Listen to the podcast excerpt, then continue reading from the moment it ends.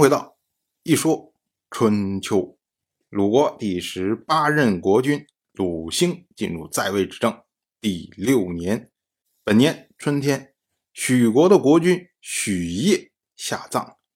许业在位三十四年，从继位之初呢，就陷入到了霸主的争端之中。当时他倾向于投靠楚国，可是呢，楚国并没有保住他的位置。没多久呢，他就不得不重新去参加齐国的盟会。由此之后呢，就在齐国、楚国之间摇摆、摇摆、摇摆。后来呢，到晋国崛起之后，又在晋国、楚国之间摇摆、摇摆、摇摆。而且呢，许国因为位置在郑国附近。所以呢，又不停的受到了郑国的威胁。可以说啊，许业在他在位的这么些年里面，一直都是惶惶不可终日。所以呢，许国人依照世法，小心未继曰喜，为他定谥号为喜。后世则称许业为许喜公。同样是本年的春天。晋国在夷这个地方举行田猎，并且呢，对他的军队进行了重新的整编。我们之前讲过，春秋时代的田猎实际上呢是一种军事行动。那么至于说为什么要对军队进行重组呢？则是因为晋国到了新老更替的这个时候。早在八年以前，晋国在清源举行阅兵。那会儿呢，将原来的三军三行改为五军，也就是中军、上军、下军、新上军、新下军，然后每军各有将佐，一共是十将，分别是先轸、西真、先且居、胡延、栾枝、虚臣、赵吹、姬正、虚英、先都，共十人。因为这十人都享受卿大夫待遇，所以也被称为十卿。这个十卿啊，定了位次之后，没有多久，胡延就先去世了。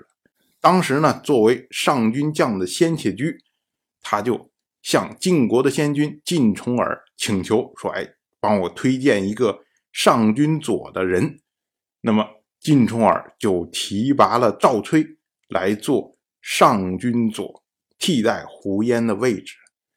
到了六年以前，晋国和敌人发生激之战，先轸战死，然后晋国就提拔了先轸的儿子先且居，让他来做中军元帅。可是到了四年以前，秦晋之间发生彭衙之战，那会儿呢，是以先且居为中军元帅。以赵崔为中军佐，也就是说，清源阅兵时候的中军佐已经去世了，所以呢，由赵崔来补他的位置。到了去年，赵崔、栾枝、先且居、虚臣都去世，所以也就是说，在八年之前清源阅兵的时候定下的时清已经去世大半，所以呢。军队需要重新整理，替换新血。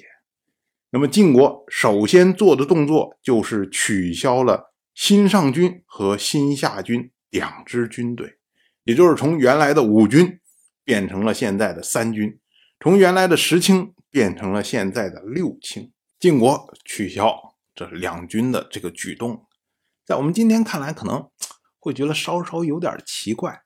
这就好像说，哎，你这些大家族，你有人才，你可以来做官的时候，哎，我国家就给你设官位，或者说你这些继承人年纪还小的时候，那国家就把这个位置取消掉，这不就是我们说的因人设岗吗？就好像我们现实生活中，哎，有时候一个老板他的某个亲戚，因为现在没有很好的工作，于是呢就安排到这个公司来，结果呢这公司又没有职务给他，怎么办呢？就临时为他设一个职务，比如说叫做某某部门特别巡查专员，不知道是干什么的。然后每天拿个杯子在公司里面坐一会儿。过一段时间呢，哎，可能这个亲戚人家另谋高就，有好的地方去了。于是呢，他一走，这个什么特别巡查专员这个职务就取消了，这叫因人设岗。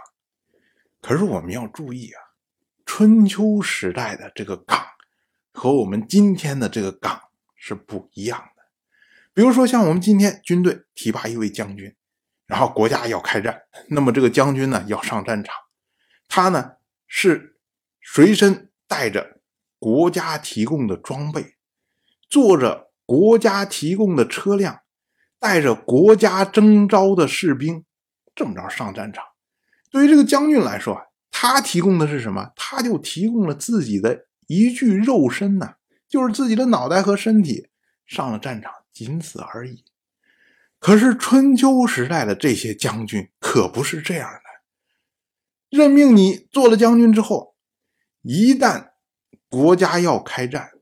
那么你这位将军，你就要回到你的自己的封地上，用你自己的财产资源去征召符合你身份的兵力，然后跟着国军一起奔赴战场。也就是说啊，这个将军他做了职务之后，他不只是付出这一个肉身呢，他还要付出整个家族的资源。就以赵氏为例，比如说像。赵吹去世之后，那么赵氏新的族长是赵盾。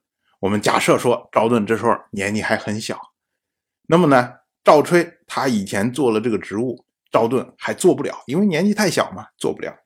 那这时候要别人来顶替他做这个职务的时候，就会有人说了：说你看赵氏以前做这个职务的时候，每次出兵提供一百城的军队，你。要做这个职务没问题啊，你也得提供一百成的军队，你能提供得了吗？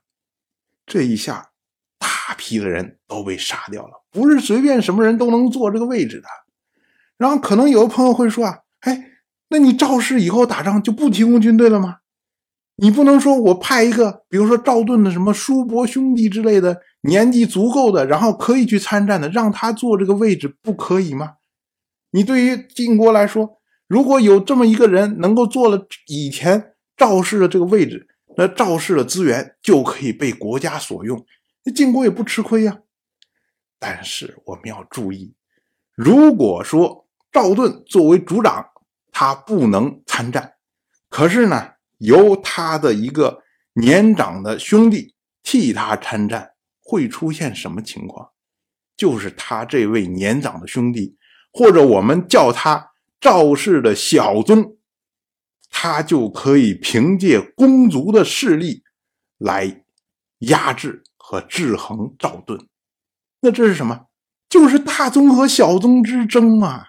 那么，如果公族做出这样的决定，就等于是公族在干涉大夫家族的内政。我们之前讲过无数次，王室跟。牵涉到诸侯的大宗小宗之争的时候，都是诸侯非常痛恨的事情。同样的，诸侯干涉到大夫的大宗小宗之争，也是非常被大夫所痛恨的。所以，对于诸侯来说，我何必找这种麻烦呢？我就把这个位置一取消，哎，对大家来说都方便。等到你赵氏，你的族长赵盾年纪足够了。哎，我再为你设一个位置，让你继续干，不就完了吗？所以呢，这种因人设岗跟我们今天的因人设岗是完全不同的概念。当然，我就这么一说，您就那么一听，感谢您的耐心陪伴。